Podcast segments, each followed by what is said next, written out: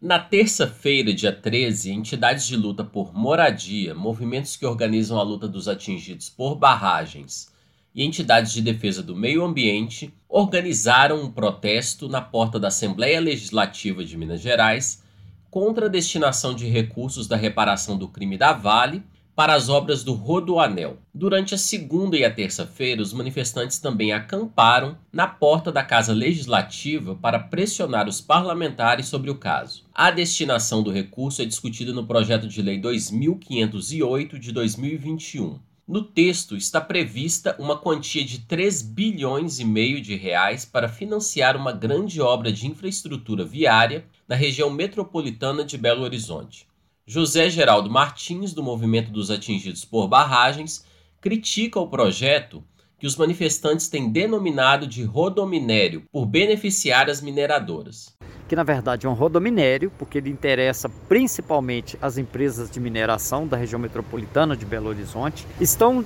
descontentes com a forma como esse recurso está sendo destinado, que é através de uma PPP, né, uma parceria público-privada, onde esse dinheiro vai ser entregue nas mãos de uma empresa privada que ainda vai captar recursos do BNDES para construir o anel e ter a concessão de exploração com pedágio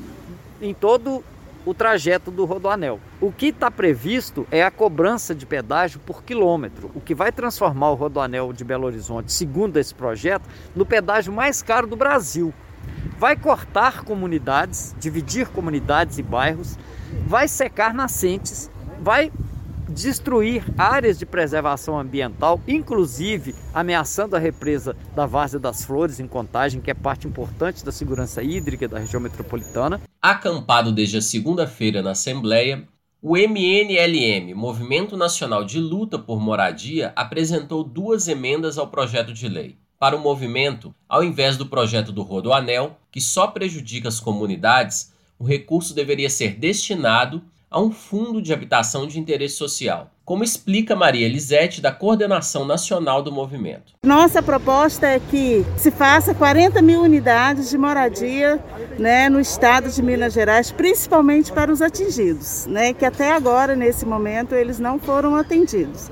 Né? Então, assim, a nossa proposta é que é, esse dinheiro que será investido no Rodoanel, que nós somos contra, que venha ele ser investido na moradia no estado de Minas Gerais. Ainda na terça, dia 13, foi realizada uma audiência pública para debater os impactos sociais e ambientais da construção do Rodoanel na vida das famílias que moram na região metropolitana de Belo Horizonte. A audiência foi solicitada por organizações populares, por intermédio dos deputados André Quintão, do PT, Ana Paula Siqueira, da Rede e Beatriz Cerqueira, do PT. A previsão é que o PL sobre a destinação dos recursos de reparação do crime da Vale na bacia do Paraupeba seja votado nesta quarta-feira no plenário da Assembleia Legislativa de Minas Gerais. De Belo Horizonte, da Rádio Brasil de Fato, Wallace Oliveira.